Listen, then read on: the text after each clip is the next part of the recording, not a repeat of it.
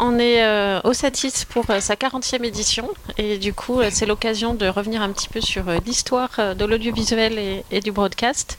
Et aujourd'hui on est ensemble pour parler de l'histoire de la post-production. Alors pas depuis ses origines mais au moins depuis les 40 dernières années et puis de réfléchir ensemble vers quoi on va.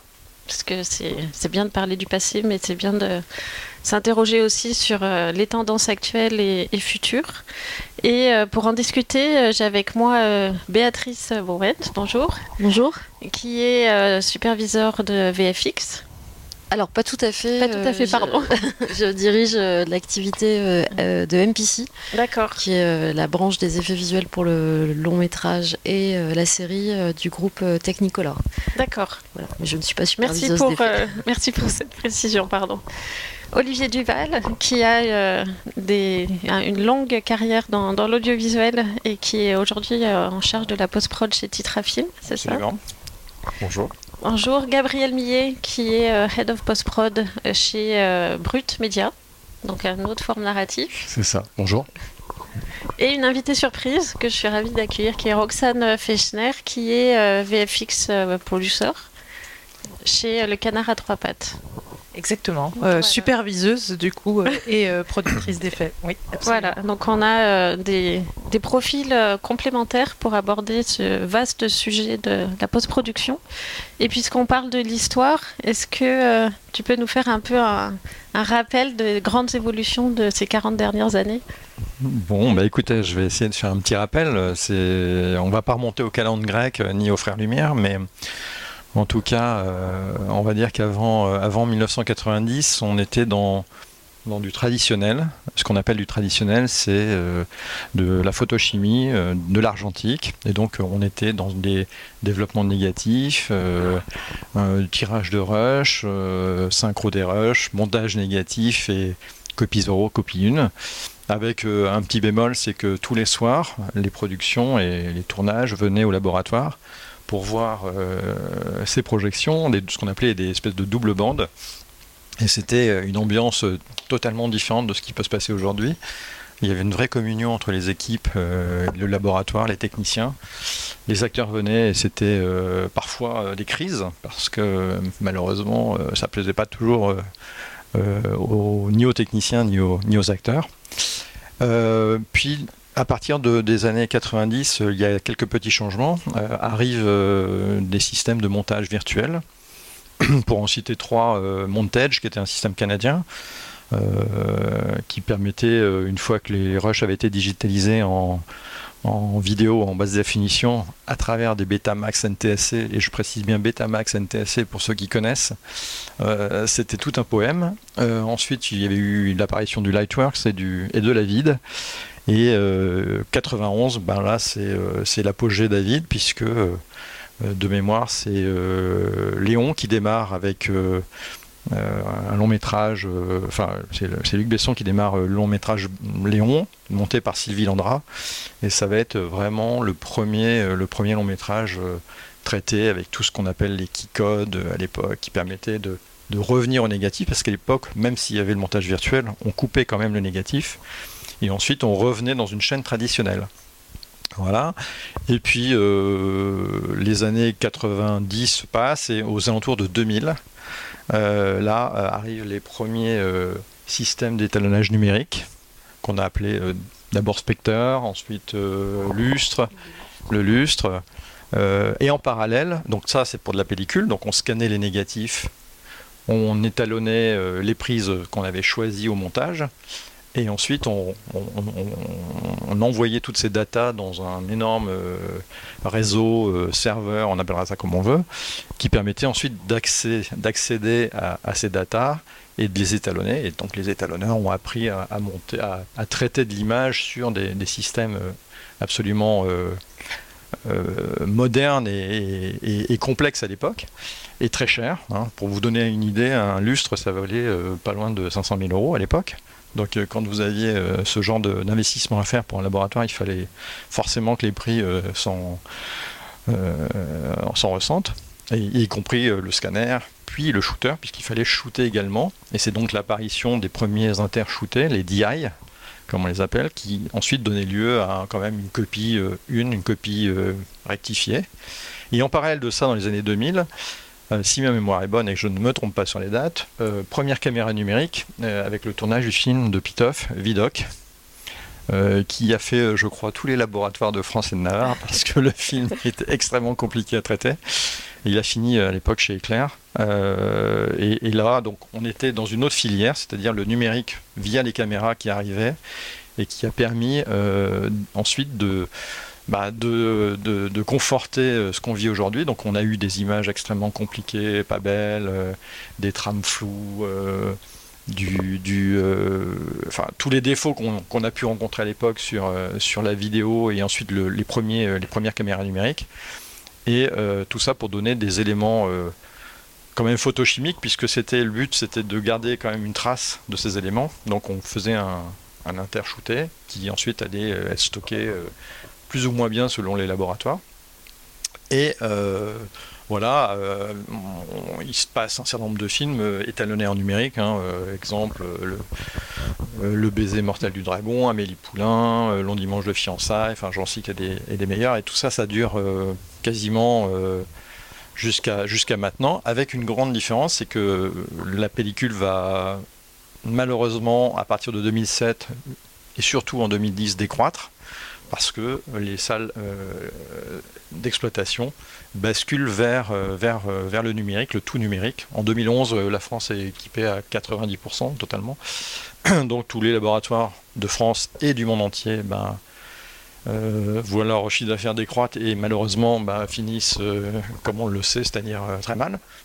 Et donc là arrivent d'autres petits laboratoires qui vont créer, se créer, se créer vraiment un marché, un, secteur d'activité très fort. Euh, c'est l'avantage du numérique, toutes les barrières tombent et euh, la qualité, enfin c'est pas la qualité, mais en tout cas la difficulté de traiter de la photochimie eh ben, n'est plus là et du coup ça ouvre le marché à tout le monde.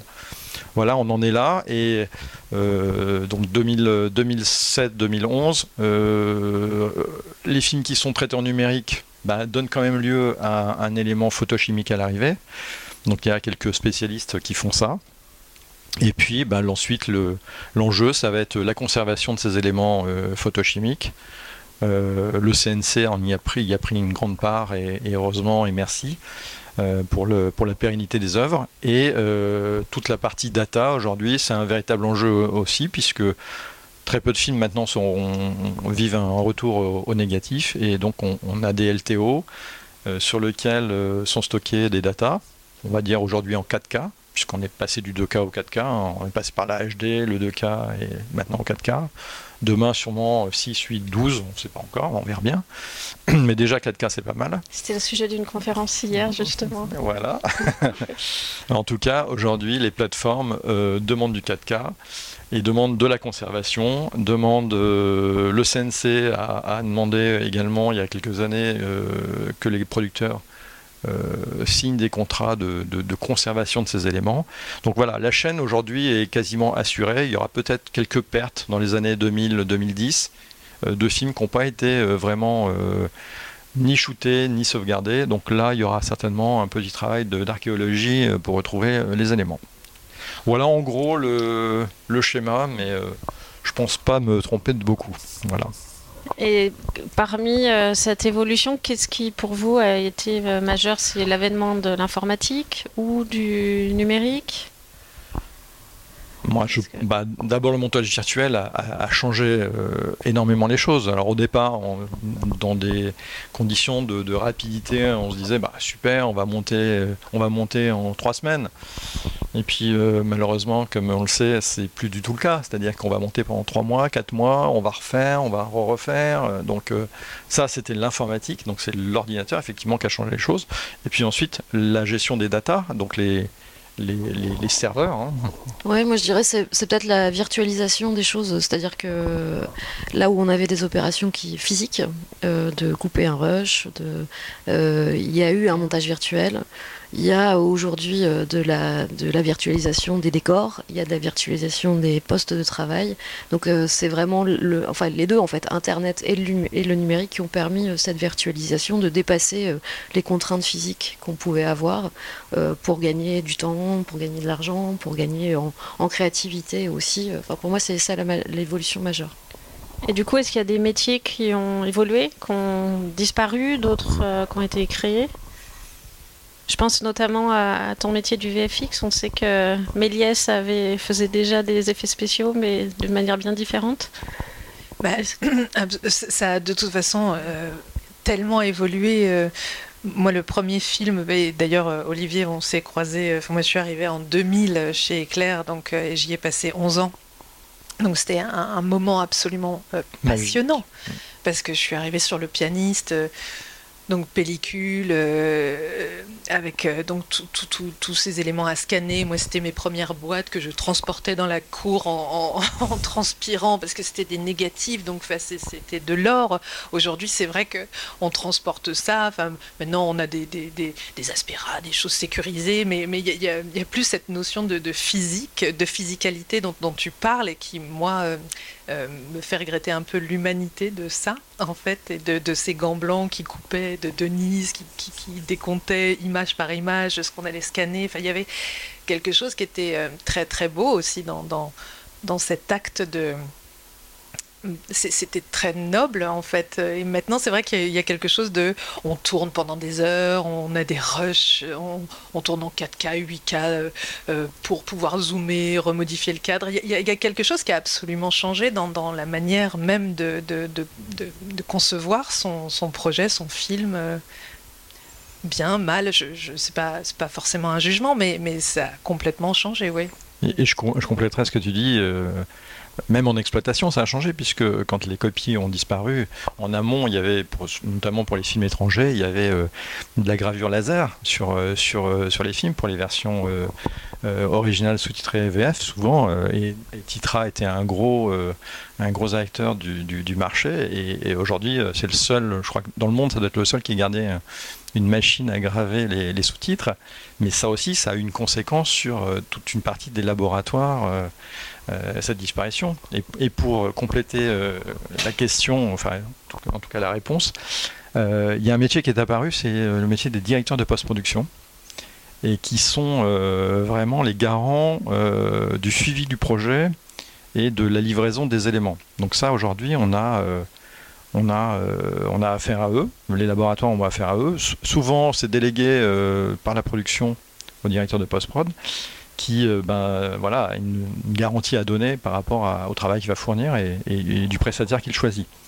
Euh, et d'autant plus, c'est d'autant plus vrai avec les plateformes qui arrivent, qui aujourd'hui euh, obligent quasiment sur tous les programmes à ce qu'il y ait un directeur de post-prod. Et encore récemment, j'ai rencontré chez Netflix des gens d'animation, même en animation, alors, alors que c'était pas du tout c'était pas du tout euh, à l'ordre du jour. Maintenant, il va y avoir des directeurs de post-prod, c'est un scoop. Hein, euh, mais voilà. Dans les nouveaux métiers aussi, on n'a pas beaucoup parlé de vidéo, mais c'est vrai que les métiers où la vidéo et l'informatique sont mélangés, euh, les ingénieurs, je pense, ont changé. Euh, avant, il y avait les ingénieurs vidéo, les ingénieurs informatiques. Là, maintenant, c'est complètement fusionné. Et aussi tout ce qui est la gestion des data, euh, data wrangler, DIT sur le tournage. Ça, c'est des métiers qui n'existaient pas, de, gérer les données numériques qui sont produites au niveau du tournage. Et est-ce que maintenant la post-prod est beaucoup plus intégrée en amont, dès la pré-prod et la, captation? Est-ce que ou est-ce que ça reste euh, bah, Alors sur les effets visuels, euh, la post-prod a toujours entre guillemets, si on considère les effets visuels comme une étape de post-production, euh, la post-prod, c'est ce qui se passe normalement après le tournage, puisque la production, c'est le tournage, la post-prod, c'est ce qui se passe après. En revanche, les techniques de post-production sont de plus en plus utilisées sur les tournages. Et là aussi, où euh, c'était déjà le cas, mais plus peut-être aujourd'hui, c'est que les décisions prises sur le tournage vont se faire avec une intervention de quelqu'un qui, appartient à la post-prod, aussi pour pouvoir euh, estimer mieux les conséquences, puisque les coûts de post-production, notamment sur les effets visuels, peuvent être assez déterminants et Et, c'est bien de le prévoir dès le tournage, puisque c'est en collaboration qu'on arrive à trouver les bonnes solutions économiques et créatives pour le film. Oui, tu, parles d'économie là, mais justement, aujourd'hui, même dans le travail du CNC, on, a besoin, pour obtenir des aides, d'être d'être dans, dans cet état de, préparation.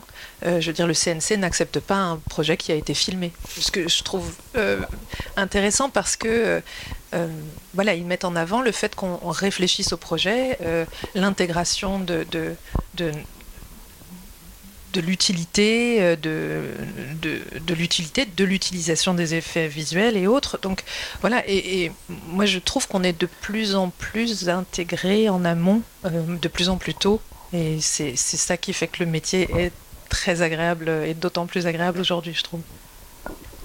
Et pour parler aussi euh, de, vidéos plutôt digitales, euh, comme on fait chez Brut, on est également sollicité en amont, en pré-prod, nous on appelle ça comme ça, c'est des réunions avant de lancer les projets, euh, pour être sûr que les idées de réalisation sont faisables ensuite dans les temps impartis, dans les coûts donnés, il y a des échanges autour de tout ça, des compromis à faire, et, et c'est là que c'est vrai que c'est le plus intéressant et euh, ça permet d'avoir moins de mauvaises surprises euh, derrière en post-production et, euh, et, que le projet se passe le mieux possible. Mais J'allais aborder justement une, des révolutions de ces 40 dernières années, c'est quand même celle de l'Internet, et qui a permis l'émergence de médias comme Brut, et qui s'adaptent, j'ai envie de dire, à des nouveaux spectateurs. Qu'est-ce qui a le plus changé, les techniques ou les spectateurs? Je dirais plutôt la. Non, je dirais plutôt euh, où est-ce qu'on publie. Enfin, nous, on, appelle ça publier des vidéos. On s'adapte euh, vachement à ce qu'on appelle les, plateformes, les réseaux sociaux. Et chaque euh, réseau a ses particularités en fonction de son, son audimat, la topologie des gens qui regardent, qui regardent les contenus, en fonction si c'est Snapchat, si c'est TikTok, si c'est Instagram, si c'est Facebook, si c'est YouTube. Chaque plateforme a ses particularités. Donc vous créez un contenu pour chacune des plateformes? Souvent, souvent oui. On a du mal à parce que c'est tellement particulier et si on veut atteindre les résultats qu'on espère et il faut coller aux usages des utilisateurs sur ces plateformes-là, sur ces réseaux. Et, euh, malheureusement, on a du mal à ouais, avoir euh, un produit, une vidéo qui, qui euh, qu'on peut publier, décliner. Enfin, aussi, du coup, on les décline, on les adapte. Nous, on appelle ça d'adaptation. On a une sorte de master qui peut être en 9-16 ou en 16 9e. Il y a aussi des formats, oui, le 9-16e, qui qui est nouveau. Euh, euh, et, voilà, après, oui, Instagram euh, et TikTok, il y a des choses où c'est un peu, un peu pareil, mais, mais, malheureux, enfin, malgré tout, on adapte beaucoup, beaucoup, beaucoup. Et comment on fait pour créer un contenu qui, qui suive les tendances, voire, voir qui les, qui les prévoit? Je pense qu'on essaie. On... Nous, la particularité de Brut, c'est que finalement rien n'est jamais acquis, c'est que tout change tout le temps, mais tout le temps. C'est vraiment, faut, faut vraiment pas s'attacher, se dire bah tiens ça ça fonctionne parce qu'en fait ça fonctionne pendant deux mois. Et au bout de deux mois bah faut déjà avoir une nouvelle idée, faut déjà se dire bah c'est quoi les, les, prochaines tendances etc. Alors là ça pas, ça va pas vraiment être la post-production, euh, ça va être plus la partie euh, éditoriale, euh, les rédactions, les modes narratifs, les modes narratifs, et que c'est oui les réalisateurs, les auteurs, enfin qui, qui, ont de nouvelles idées, qui, qui viennent nous voir pour, je sais pas la dernière fois, le dernier exemple qui me vient en tête, c'est ils voulaient tourner avec des caméras 360, avec des, parce que ça se fait de plus en plus. Après c'est c'est plein d'influences en fait dans les clips aussi, dans les clips de rap, il y a beaucoup de choses qui, qui, sont, très novatrices, dont on s'inspire nous après en montage, euh, parce que ça parle aux jeunes en fait. Ce qu'il faut, c'est juste faut, faut parler à la génération qui, est présente sur les réseaux sociaux et, euh, pour ça faut s'adapter à eux, faut s'adapter. Je pense que et euh, c'est pour ça aussi donc voilà donc tout change beaucoup donc c'est pour ça que enfin, j'entendais parler d'énormément de process techniques, etc. Et nous, on a vraiment, je, pense qu'on oui, on fait partie des médias où on a le moins quasiment, parce que euh, on, tout va toujours très très vite. on fait on est 100% digital, donc finalement. Et vous avez créé des process pour aller si vite justement? Oui, oui, oui, on a quand même donné un cadre parce que sinon, effectivement, s'il n'y a pas de cadre, c'est pas possible. Mais, mais on l'adapte perpétuellement, tout le temps, tout le temps, tout le temps. On essaye de rester à jour, de bien comprendre quels sont les, enjeux, les envies, et en fonction de tout ça, on prend des décisions qu'on espère être bonnes. Mais, mais oui, oui, c'est faut, faut, savoir s'adapter. Et est-ce que ces nouveaux modes de consommation, même dans des formats plus longs, euh, influent sur la post-prod? Ah bah, euh, je, pense que oui, dans, le sens de la distribution, parce qu'aujourd'hui, euh, avec les contenus de plateforme, si je reparle toujours de cette physicalité, il y a quand même une dématérialisation qui a existé euh, sur la livraison des masters et euh, sur, euh, sur le fait qu'un contenu soit disponible sur une plateforme qui a un accès mondial fait que, bah, j'imagine, bon, je ne vais pas parler de la localisation, je, pense que Olivier est plus compétent que moi là-dessus, mais en tout cas, ça a changé les, timings de, de, livraison. la gestion du, du marketing n'est pas la même. Donc, on n'est plus Enfin, je sais que les, délais se raccourcissent toujours, de toute façon, ils vont jamais dans l'autre sens. Donc, euh, oui, euh, la, dématérialisation du contenu fait que euh, les, délais se raccourcissent, en fait. Et est-ce qu'on monte un film pour une audience mondiale aujourd'hui, ou est-ce qu'on reste ciblé sur des audiences plus nationales? On peut, avoir des coupes euh, pour certains pays euh, sur des, scènes un peu, un peu torrides ou euh, qui, sont pénalisantes pour le pays, mais globalement, ça arrive de, moins en moins. la fluidité des, transferts d'éléments fait qu'effectivement on, peut aujourd'hui, et c'est ce que, l'on fait chez Titra, c'est on récupère des post-productions ou on post-produit, peu importe, dans le monde entier. Euh, on double euh, à travers des, prestataires, donc c'est de la localisation, et on arrive par exemple pour la Casette del Papé à, fournir euh, une trentaine de, pays en récupérant les doublages, en les adaptant, en les mixant, ce qu'on appelle un mix centralisé, et on relivre l'ensemble des éléments quasiment instantanément. Donc ça, ça, a changé énormément euh, la distribution, malheureusement un peu les ventes internationales, puisque ça, c'est quasiment que les plateformes qui font ça aujourd'hui. Et quel est l'enjeu aujourd'hui dans la post-prod? Est-ce que c'est la sécurisation des, médias? La sécurisation, elle est euh, forcément euh, un enjeu crucial. C'est c'est euh, si on veut euh, faire de la post-production, euh, notamment encore pour les plateformes, je suis désolé, je parle beaucoup de plateformes, mais c'est c'est le, le débat d'aujourd'hui. Bah, il faut logiquement être référencé TPN. du coup, ça vous permet quand même de, travailler dans, différents, pour différentes plateformes, hein, que ce soit je, vais les citer, je vais en citer quelques-unes, mais bon, Disney, Netflix, Apple, euh, Amazon, euh, par exemple, HBO demain ou, euh, ou, d'autres. si vous n'avez pas ce référencement, c'est un poil plus compliqué quand même.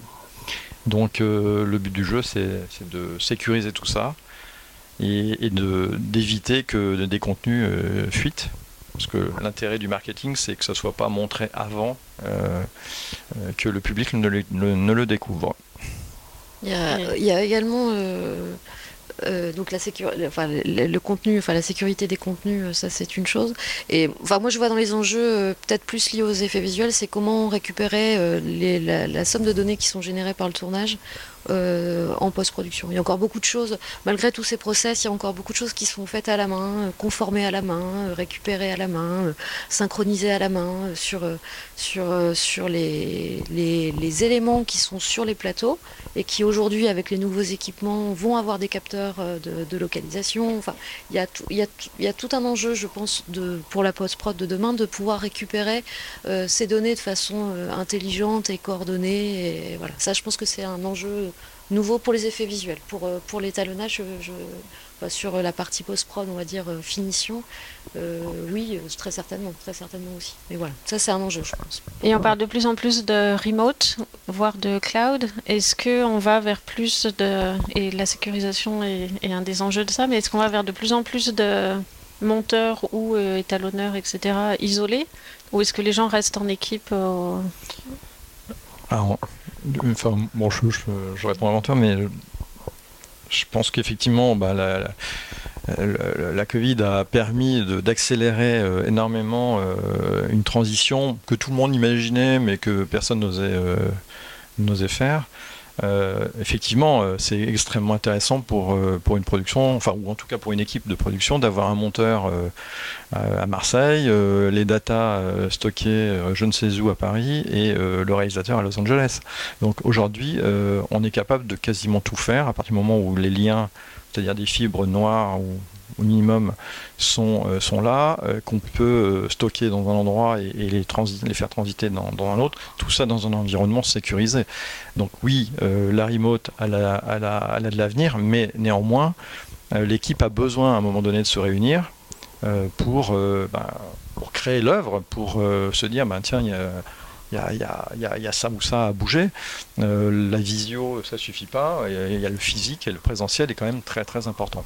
Donc c'est les deux qui vont, qui vont, qui vont survivre. Euh, tout à l'heure, je t'entendais parler aussi de Olivier après, euh, enfin, euh, il y a fort longtemps. mais, parce que je t'ai vu arriver. Il y a, une bonne équipe éclair là quand même. Hein.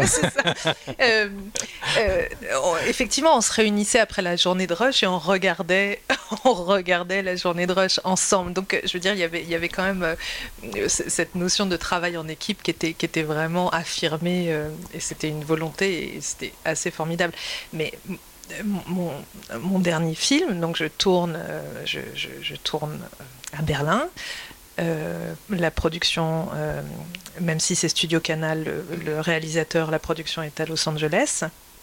Pour des questions de crédit d'impôt, euh, je suis un peu forcée d'aller travailler avec, enfin forcée, ça s'est très très bien passé, hein, mais avec le Canada. le Covid, les équipes ne sont même pas physiquement dans les sociétés, même si je sous-traite avec quatre sociétés là-bas, je fais tout en visio. Et, je, vais à Los Angeles quand même un petit peu, mais, mais rien. Et donc il y a des et le, le, film a vraiment beaucoup d'effets visuels. Euh, donc ça, ça nécessite euh, une, autre façon d'aborder les choses, mais c'est malheureusement c'est possible. mais c'est beaucoup moins amusant que de faire partie d'un studio et d'avoir des, des, gens et des équipes euh, et d'avoir ce, contact humain. C'est pas c'est pas ma meilleure, euh, même si, si, je suis très contente du travail qui a été fait, euh, c'est pas ma meilleure expérience parce que l'humain dans, dans, un projet c'est quand même pour moi une priorité. Et le fait d'être en distanciel, est-ce que ça avait ralenti les process de, post-production ou pas Non, je pense pas, parce que les, équipes, euh, les équipes au Canada enfin, sont hyper. Euh, enfin, sont hyper rigoureuses, donc il n'y a, a, pas, a pas eu de perte de temps euh, peut-être un tout petit peu sur, sur la mise en place artistique, sur, sur des détails, sur voilà, j'aime tellement être impliqué et travailler assise à côté de quelqu'un et de dire maintenant un petit peu plus à droite, gauche, vert, bleu. Tout.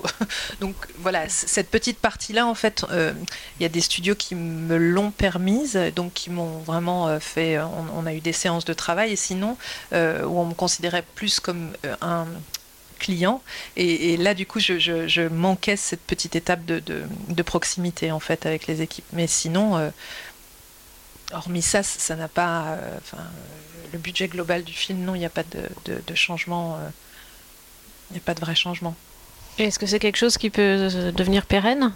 Bah, enfin, moi, sur le, on apprend en marchant hein, pour là-dessus, parce que en fait, ce qui était vrai l'année dernière est plus vrai aujourd'hui. Euh, je pense qu'il y a le, défi technique de travail à distance, euh, il est pratiquement dépassé. Il n'y a plus trop de contraintes là-dessus, mais le défi technique, pas technique, social de travailler ensemble, celui-là est pas dépassé. Et je il y a aussi une lassitude euh, du coup qui se crée. C'est très nouveau encore, donc euh, donc euh, il y a des énergies déployées. On veut que ça marche.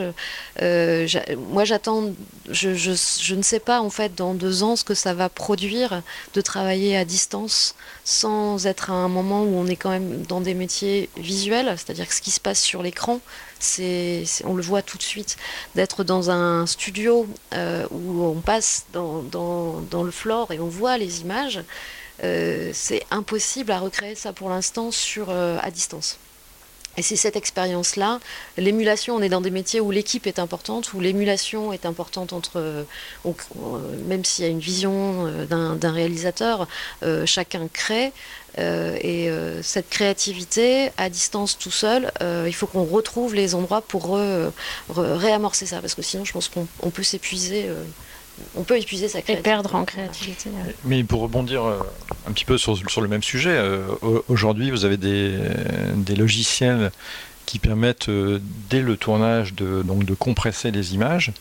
Et quasiment en temps réel de, diffuser sur la tablette du réalisateur les éléments. Donc lui, finit sa journée de tournage à 18h, il rentre dans sa chambre d'hôtel et il regarde ses rushs sur sa tablette. Et donc du coup, en fait, c'est là où le risque de, perdre un peu le lien avec les équipes, euh, euh, toutes ces, projections qui étaient d'antan euh, effectivement, ils n'y sont plus, mais, mais il, faut, il, faut, il faut recréer cet esprit d'équipe que, que j'ai malheureusement un peu l'impression qu'on perd. Mais je vais peut-être un peu loin, mais allons-y. Euh, peut-être que, enfin, il y, a deux tendances. Il y a une, tendance à la virtualisation et il y a euh, à être chacun dans son coin à faire les choses, et aussi euh, avec le métaverse, par exemple, à recréer un collectif, mais qui est dans une réalité virtuelle. Peut-être que demain, on pourra voir ce qui se passe dans le studio sur le floor avec son casque VR. Enfin, j'en sais rien, mais en tout cas, c'est pas, c'est pas complètement impossible qu'on utilise aujourd'hui les outils du collectif de façon virtuelle pour pouvoir recréer J'en sais rien en fait. On verra bien euh, dans quelques années euh, si ça, ça a émergé. On se retrouvera pour les 50 ans du 7 et, et, pour un média comme. Il faudra le faire au rez-de-chaussée par contre. D'accord. Parce qu'on pourra plus se déplacer. Et est-ce que. Euh, est-ce que dans un média comme le vôtre, vous pouvez être euh, réparti un petit peu partout ou est-ce que... Euh, oui, complètement. Euh, ben, on a une antenne à New York, une antenne à Paris et une antenne en, Inde. C'est les trois sites principaux et personne ne travaille sur du stockage, on va dire, physique dans nos locaux. Tout est sur du cloud, donc tout est accessible, qu'on soit à Paris, à New York ou en Inde, tout est accessible enfin voilà, instantanément. Donc euh, donc c'est ce qui facilite euh, ouais, l'accès aux données, euh, la rapidité d'exécution derrière, etc. Et typiquement un exemple aujourd'hui c'est la grève. Moi hier soir j'ai j'ai quatre monteurs qui m'ont demandé à passer en remote pour demain parce qu'ils pouvaient pas se rendre à Paris à Montparnasse où on est basé. Et, techniquement c'est transparent pour vous? Techniquement ils ont juste besoin d'avoir la fibre. Euh, parce qu'il faut quand même avoir un débit internet, euh, on va dire euh, raisonnable. Donc c'est tout ce qu'on, c'est tout ce qu'on demande. Après, effectivement, après, il faut quand même un laptop qui, tienne à peu près la route, mais comme on travaille pas sur des grosses définitions, on n'a pas besoin d'avoir des, stations de montage hyper hyper évoluée et hyper performante. Donc, euh, ça, c'est l'avantage de, faire du digital, on va dire.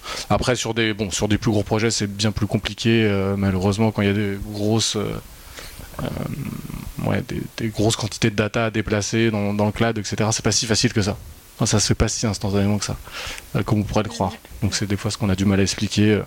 Mais je sais pas, sur le typiquement le prochain documentaire qu'on va faire, euh, on est en réunion pré-prod, le monteur sera à Nantes, il va, il va travailler à distance de chez lui à Nantes. Parce qu'on veut travailler avec lui.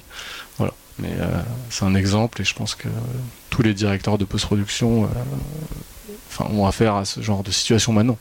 Parce que les monteurs, les graphistes veulent aussi travailler, avoir cette souplesse-là, de travailler de chez eux, de leur de leur maison de campagne pour ceux qui. Il y en a même qui ont, qui ont carrément déménagé. Nous, on a des monteurs qui, euh, en 50% du temps, sont, sont plus à Paris, en fait. Donc, il faut s'adapter aussi euh, à ça, si on veut continuer à travailler avec eux et, euh, on a envie. oui, oui c'est pas forcément une demande de la prod, ça peut être une demande des techniciens eux-mêmes. Ah oui, mais c'est complètement une demande plutôt de la prod. Enfin, des techniciens, pardon. Enfin, ça, oui. Ça mélange des deux. Oui. Oh, là, moi, sur mon projet, le, monteur est, anglais, il, bosse de Londres. Voilà, il vient régulièrement euh, rencontrer le, réalisateur ici et c'est très bien. Enfin, ça fonctionne très bien.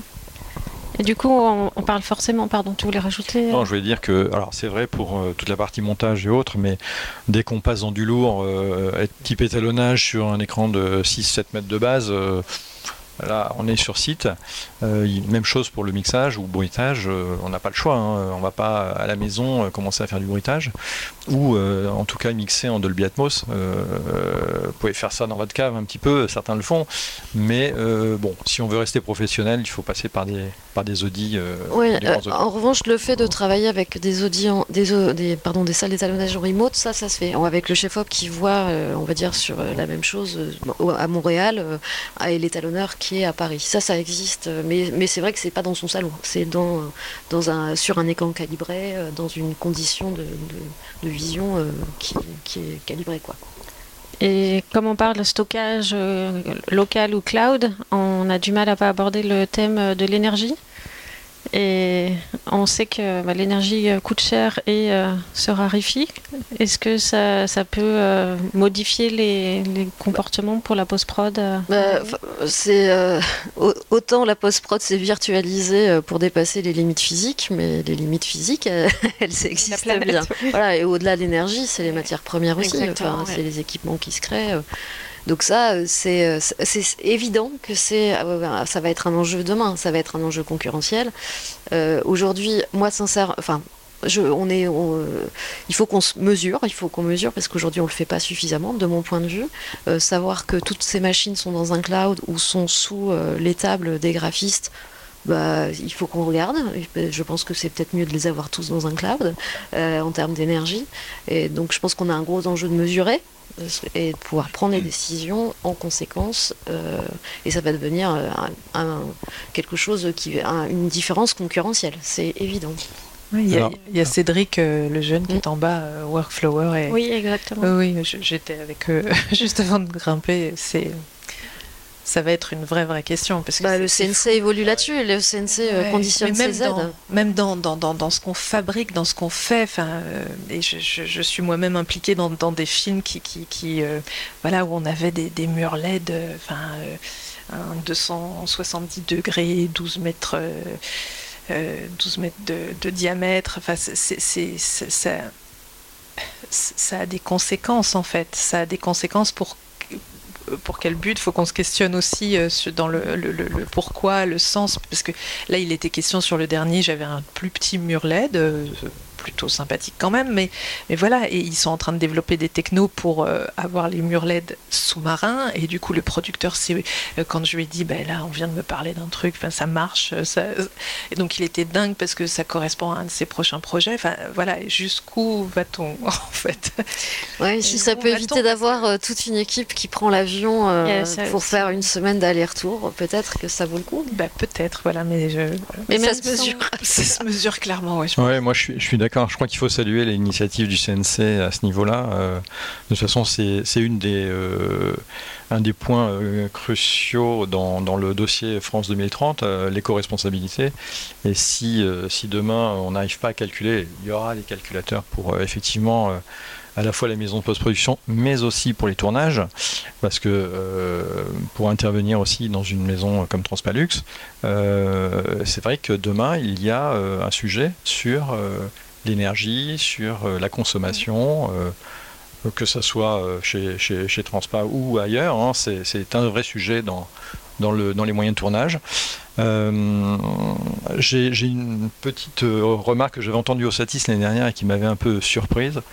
un film comme Toy Story 4, je ne sais pas si ça vous rappelle quelque chose, mais en tout cas, c'est euh, la consommation d'une ville comme Calais, euh, c'est-à-dire 75 000 habitants pendant 6 mois, le, le, render.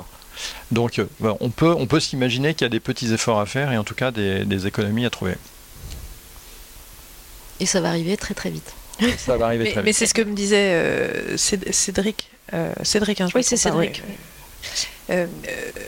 qu'en fait, ça va être en, montrant euh, les, possibilités d'économie euh, financière d'une société qu'il va pouvoir euh, proposer des solutions alternatives. En fait, c'est intéressant. Et peut-être que les modes narratifs vont évoluer aussi. Bah, par, voilà. par voilà. C'est quand même la narration qui guide euh, tout le reste. euh, A priori. et je l'espère en tout cas, parce que si c'est la technique, on est mal barré. Mais en tout cas, euh, Oui, mais tu Ouais. parles des plateformes et de, de, de, ce- de ce besoin de contenu. Enfin, c'est c'est à tout va. Enfin, on sait tous. Enfin, je ne sais pas qui est dans cette salle et qui n'est pas débordé. Enfin, moi, j'ai pas, j'ai pas, je ne sais plus ce que c'est que la notion de vacances. J'ai- J'ai pris deux fois cinq jours en deux ans. Euh, cool, wouhou. Euh, donc, c'est fou. Enfin, ça n'a jamais été aussi intense. Euh, Pourtant, on a vécu des, des, des années un peu dingues. Mais bah, on a la chance, on a la chance d'avoir euh, en France un décret qui qui, s'appelle le décret SMAD, qui permet euh, justement à la contribution des plateformes et donc à, injecter un certain nombre de, volumétrie d'argent dans, le milieu. Donc effectivement, ça va, amener des productions supplémentaires et tout l'écosystème va en tirer profit, euh, y compris les acteurs euh, traditionnels, parce que tout le monde va vouloir se défendre et tout le monde va vouloir produire. Euh, le studio Canal, par exemple, va forcément produire plus pour euh, contrer, euh, contrer aussi l'arrivée des plateformes. Donc, je trouve que c'est c'est plutôt vertueux tout ce, tout ce cycle. Et je- ça me paraît une, une note de fin très positive. Avant qu'on passe euh, aux questions, peut-être, des gens qui sont avec nous. Oui, qui, est, euh, qui a été évoqué hier web endroit à la même heure par rapport aux 40 ans de l'audio. Euh, en fait, la, se posait la question de, de l'artistique, est-ce que ça a changé? Est-ce que, est-ce que la technique a changé l'artistique? Est-ce que la- la- l'artistique a changé la technique? Alors je reprends la question pour le replay, c'est est-ce que euh, l'artistique a changé de la technique ou vice-versa? Moi, je me dis, moi, je me dis la, la- la vision artistique, c'est le moteur euh, qui va demander à la technique euh, des solutions, qui va produire des solutions et qui va permettre de se reposer d'autres questions artistiques en disant ah ouais et si on faisait ça? Et donc pour moi c'est ce, ce cercle de conséquences mais le moteur euh, c'est de raconter une histoire enfin pour moi le moteur ça reste ça ça reste raconter l'histoire et en revanche les, les- les outils euh, pourtant l'histoire euh, enfin sur la partie on va dire des écrans bah, c'est- ça reste un truc plat qui, qui se défile dans le temps. Ça n'a pas changé beaucoup en fait finalement le, le- mode narratif, enfin le moyen de, de faire ce mode narratif là. En revanche, toutes les techniques derrière, pour moi, c'est on, a demandé à la technique de se dépasser parce qu'il fallait créer des, des- des nouvelles visions. Je pense que c'est ça. Mais la, la- pardon, la société a vraiment changé ces dernières euh, décennies. Est-ce que du coup les modes narratifs euh, suivent? Bah, on peut peut-être, enfin, je- sur, euh, on n'a pas parlé du relief parce qu'à un moment ça a été un petit, euh, un petit truc. non, mais par exemple le relief, euh, ça, c'était un- une façon d'apporter de l'immersivité sur un mode de narration qui était connu. Euh, et euh, bon, ça a fait un petit flop, mais on peut se poser la question sur euh, l'interaction en fait. Mais par exemple, bah, ce qui pourrait arriver sur une production virtuelle ou le jeu vidéo, l'émergence du- de l'interaction, l'interactivité qui existe sur les plateformes de jeux vidéo. Est-ce que demain, les auteurs vont s'emparer de cette possibilité de créer du contenu avec une interactivité Ça, c'est un mode de narration qui pourrait être nouveau, qui pourrait, euh, enfin, qui existe sûrement déjà d'ailleurs. euh, ce que peut-être euh, la publicité s'en empare plus ou l'événementiel. Comment on crée quelque chose où on est sur de la post-prod aussi, mais pas. Enfin, les, frontières sont un peu troubles là-dessus. Et ça, ça c'est encore des choses qui sont à devenir, je pense. En tout cas, moi, je suis persuadé que si les auteurs, les scénaristes, les réalisateurs connaissent en tout cas les moyens euh, et, les, techniques, ça permet de mieux créer. Ça, et je donne l'exemple, par exemple, de Jean-Pierre Jeunet, qui est, bien sûr un, grand monsieur du cinéma, mais d'abord un technicien. Et quand on parle de 3D, euh, pour l'avoir vécu sur, euh, par exemple, Spivette, euh, c'était c'était absolument incroyable de, de- passer du temps parce qu'en fait il, voilà, il- c'était c'était extrêmement innovant et- et riche d'enseignements pour tout le monde. Il a fait grandir toute, euh, toute la population. Et est-ce que le fait que le mode de consommation des films change Enfin, on passe d'un très grand écran au tout petit de nos téléphones. Est-ce que ça change la manière dont on montre euh, les choses, dont on raconte les histoires? Moi, je suis persuadé que le grand écran a encore de l'avenir et, et quand on voit des films, alors pas forcément que des films d'action, hein, je reviens de, je reviens de l'ARP euh, où on a vu il y avait des, quelques jolis films indépendants. Quand vous voyez ça sur un écran de 10 mètres de base, ça n'a rien à voir euh, que de le regarder sur un, sur un téléphone ou un PC. Donc il en faut pour tous les genres. ce mode de consommation, il existe, il va se développer, mais le, grand écran survivra, j'en suis persuadé. Est-ce qu'on a d'autres questions? Euh, j'aimerais votre réaction sur un sentiment, mais je peux me tromper du coup. J'ai le sentiment par exemple en vidéo que par le passé, si on revient sur la, post-prod 10 ans en arrière, on avait certaines étapes de post-prod qui ne pouvaient pas commencer tant que la précédente n'était pas finie. Et aujourd'hui, par exemple, si je prends une production brute, euh, on a pas mal d'alternants chez, vous euh, de, la formation INA, le motion, et même avant, euh, parce que c'est un choix artistique, euh, avant certains, certains, enfin, le motion est avant le montage dans certains modes de production, pas dans tous, mais euh, et donc finalement on a soit des inversions, mais soit, et je, je conclue ma question là-dessus, j'ai le sentiment de plus en plus de parallélisme de travail, et donc aussi d'un enjeu sur la métadonnée et sur la réunion des données ensemble. Alors ma question est donc la suivante est-ce que c'est un sentiment que vous partagez, y compris euh, sur la production fiction, euh, plateforme, cinéma, qui a de plus en plus de parallélisme, avec quel enjeu technique et surtout quel enjeu pour préserver la cohérence artistique de l'ensemble? Parce qu'évidemment, ça, ça, crée des enjeux où il va falloir se mobiliser. juste que je reprenne la question pour le replay, pardon. Donc la question, c'est euh, avant en fait, les étapes étaient successives, et aujourd'hui, on a l'impression que c'est de plus en plus parallèle. Par exemple, que chez Brut, le motion design peut être fait en amont du montage, alors qu'avant, ça aurait été après. Et est-ce que c'est la même chose pour tous les types de, de production? Nous, quand on parle de motion design, je pense qu'on ne parle pas du tout de la même chose on parle pas du tout de la, même chose, euh, en fonction du secteur et de la topologie du programme. Mais euh, oui, nous, sur des, sujets news, etc., des, sujets très chauds qui sont produits en, 24-48 heures, oui, on fait tout démarrer en même temps. Euh, mais, mais sur des projets plus longs ou sur du documentaire, on a des schémas plutôt classiques. On attend que le montage soit fini, qu'on ait les bons timings, etc., pour pas refaire les choses plusieurs fois et perdre du temps, de l'énergie et de, de l'argent. Mais j'imagine que c'est un peu pareil. Bah, oui et non, parce que ça, avec la virtuelle production, ça se, ça se modifie un petit peu, puisque le, on peut très bien créer un décor ou des éléments numériques qui vont être utilisés sur le tournage. Donc ça veut dire qu'on change l'ordre. On change l'ordre et ça pose des problématiques de décision. Parce qu'en fait, on n'est pas prêt à prendre les bonnes décisions à cet endroit-là. Euh, parce qu'on a l'habitude de dire ça, on verra ça en post-prod. Mais ça change, ça avance. Ça, ça, avance vraiment en fait. Hein. Oui, c'est sûr, mais en tout cas, je suis assez d'accord. Il y a, euh, les étapes euh, successives ont plutôt tendance, enfin dans le futur, en tout cas, je pense qu'elles seront en parallèle. Oui. Est-ce qu'on a une autre question? Je rebondis par rapport au, au Virtual 7 c'est quoi le profil en fait des, personnes qui sont en charge aujourd'hui de, créer donc, ces décors virtuels? Est-ce que c'est des gens qui viennent du jeu? Est-ce que c'est des gens qui viennent de la déco et qui ont été formés? Est-ce que c'est des chefs Alors je reprends. Est-ce qu'il y a, un échange? Et puis dernière chose, c'est si, si, ce sont des gens qui viennent du jeu, est-ce qu'il y a eu une formation spécifique pour les, pour les former, ne serait-ce qu'au langage du cinéma? Alors c'est une question sur tout ce qui est studio virtuel. Est-ce que ceux qui créent les environnements viennent du jeu vidéo, viennent de la déco? Comment, Quels sont les profils, les formations? Moi ce que je vois aujourd'hui c'est qu'il y a encore euh, des, cloisonnements entre la post-prod qui se passe dans des bureaux et euh, ce qui se passe sur le tournage qui, est, qui, qui physiquement se passe sur un tournage. Et c'est vrai que les, les, les demandes restent pas pas très pour eux. Euh, le, le, le, moteur de temps réel, ça, clairement, la compétence technique, elle vient du jeu vidéo. Enfin, ça, c'est évident. Euh, avec euh, des différences, l'optimisation et pas forcément les. Enfin, on n'a peut-être pas les mêmes contraintes.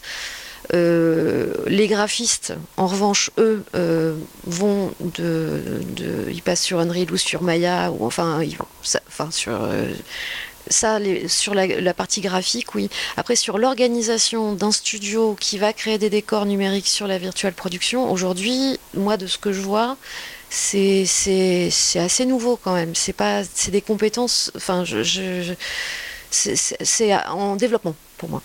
Oui, sur les artistes, mais ça va toujours être sous, sous, sous aussi un chef de poste euh, qui, qui, serait là, du coup, en l'occurrence, un, un, ou une superviseur. Euh, mais du coup, beaucoup plus un travail euh, avec, avec la décoration, par exemple, avec le chef décorateur. Et c'est ça qui est vraiment aussi intéressant. c'est et, euh, bah, à Cannes, il y avait eu bah, justement exactement, c'est exactement, le sujet ouais. sur lequel on s'est rencontrés à Cannes en fait, et où, euh, où la déco en fait euh, comprend, conçoit et, et- et nous intègre aussi de plus en plus, et c'est super. hein. Mais je pense qu'il y a un enjeu, oui, Ouais. de mixer les départements. C'est-à-dire que le- les VFX, c'est c'est pas de la poste, c'est le département euh, VFX, la déco, c'est le département déco qui et les- la rencontre entre ce qui se passe en poste et sur le tournage. À mon sens, il y a une méconnaissance mutuelle des métiers et des enjeux euh, artistiques, de, de contraintes, qui fait que ça se marie encore très peu. Mais euh, je, il faut qu'on y aille, je pense. Il faut qu'on y aille, c'est sûr. On peut envisager. ouais. L'association des, chefs d'éco m'a invité sur en, se vend de toute façon c'est pas demain, c'est après-demain. Donc plus un travail d'équipe que ce qui était fait jusqu'à présent.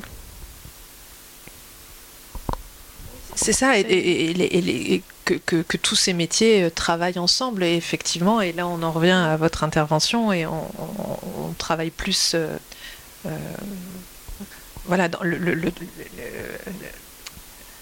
le- le planning change en fait. Mais oui, oui, on, mais, on reste encore à. Enfin, ce qui est super, c'est qu'on trouve de nouveaux moyens pour travailler ensemble. Et c'est chouette, parce qu'à un moment donné, non, on ne va pas piquer le, le boulot de la déco, non, ça n'est pas notre travail. Euh, mais par contre, travailler ensemble et, et justement euh, grandir ensemble, et, et, euh, ouais, bah oui, c'est là où on se. Ouais. Il y a la, la notion de compréhension mutuelle qui n'était pas toujours nécessaire avant, parce que c'était des étapes. Mais c'est, moi j'ai la chance d'avoir commencé sur les tournages à la déco, donc euh, c'est, j'aime le tournage pour ça, j'aime les techniciens, j'aime, tous ces métiers, donc c'est, euh, mais oui. Et puis on intègre des éléments solides dans un monde virtuel aussi. C'est pas forcément l'un ou l'autre. Enfin, je sais que c'était la discussion qu'on avait à Cannes où justement ils disaient qu'ils créent des morceaux de décor qui vont s'intégrer dans l'environnement virtuel. Donc les deux sont complémentaires. Moi, j'ai une question pour vous sur les effets spéciaux. Euh, à Brie, on a des, on a des plateaux et euh, on voit apparaître de plus en plus de murs de LED qui se, montent euh, en fonction des projets. Et là, il y a 15 jours, j'étais sur, un des plateaux et un wagon avait été reconstitué. Et je monte dans le wagon et bien sûr, il est plus élargi pour laisser passer la caméra, la dolly, etc. Et euh, je tourne la tête à droite et je vois euh, un défi. En fait, la- le train avançait. En fait, on était euh, c'était une, une impression extrêmement bizarre. Tu avais le mal des transports ou pas Et on avait, j'avais pas le mal des transports, mais ça- on peut l'avoir assez vite quand on n'est pas habitué. Et en fait, une fois qu'on avait tourné la tête à droite et qu'on a tourné à gauche, on s'apercevait qu'il y avait le mur de gauche qui était qui était pas allumé. Et donc, en fait, on était à l'arrêt, donc ça crée une. Donc, en fait, tout, tout ça pour dire que d'abord, c'est extrêmement bien fait et que vous avez un métier qui est euh, juste formidable. hein. Vous êtes des magiciens. Mais alors, la question que je voulais poser, c'est est-ce que euh, tout ça va pas quelque part euh, dégrader, dégrader un petit peu euh, le monde du, graphisme? Est-ce qu'il va pas y avoir finalement moins de consommation de graphistes? Euh, moi, je, enfin, moi, je pense qu'il n'y a pas de concurrence entre les techniques. C'est une technique supplémentaire qui, vient, qui arrive. euh, c'est, c'est-à-dire que le, de- le fait que avant ça aurait été tourné sur, sur fond vert et on aurait incrusté, ça serait passé en post-prod. Voilà. Là, ça va être directement généré sur le tournage euh, sans, sans, sans étape derrière. Euh, voilà, c'est, un outil supplémentaire dans la palette de, euh, de comment on raconte une histoire en, en adaptant quelque chose qui n'est pas Je possible. pense que celle-là n'était pas possible avec des graphistes. euh, euh, De- de... de raconter cette histoire puisque l'histoire se passe dans un train pendant une heure et demie. Oui, alors c'est Du peut-être coup, que je, je- je pense que ça, là, il n'y a, pas- il y a pas photo. Quoi. Bon, en tout cas, moi je, moi je vois pas ça une concurrence. Je me dis pas demain euh, il y aura plus de boulot dans les effets spéciaux parce qu'en fait tout sera fait sur le plateau. Euh, un, déjà, c'est- c'est- il faut, il faut, ça reste des métiers de création avec des ordinateurs. Enfin, c'est les effets spéciaux. C'est pour moi c'est un département à part entière. Euh, que ça appartienne, ça appartient ni au tournage ni à la poste. Ça appartient à, des techniques à un film. Quoi. En revanche, euh, peut-être, euh, oui, ça va évoluer. J'espère. Parce que sinon, on va, on va changer de métier si ça bouge pas. Non, puis c'était peut-être pas forcément non plus les effets les plus passionnants à faire euh, non plus, donc euh, ça nous laisse du temps pour faire d'autres choses. Exactement. C'est Assez clair. rigolo. Et je crois qu'on va devoir euh, s'arrêter là, puisqu'on va devoir libérer la salle pour euh, la conférence suivante. Mais merci beaucoup. C'était Merci. passionnant. Merci Et beaucoup. puis, euh, on se retrouve dans 10 ans.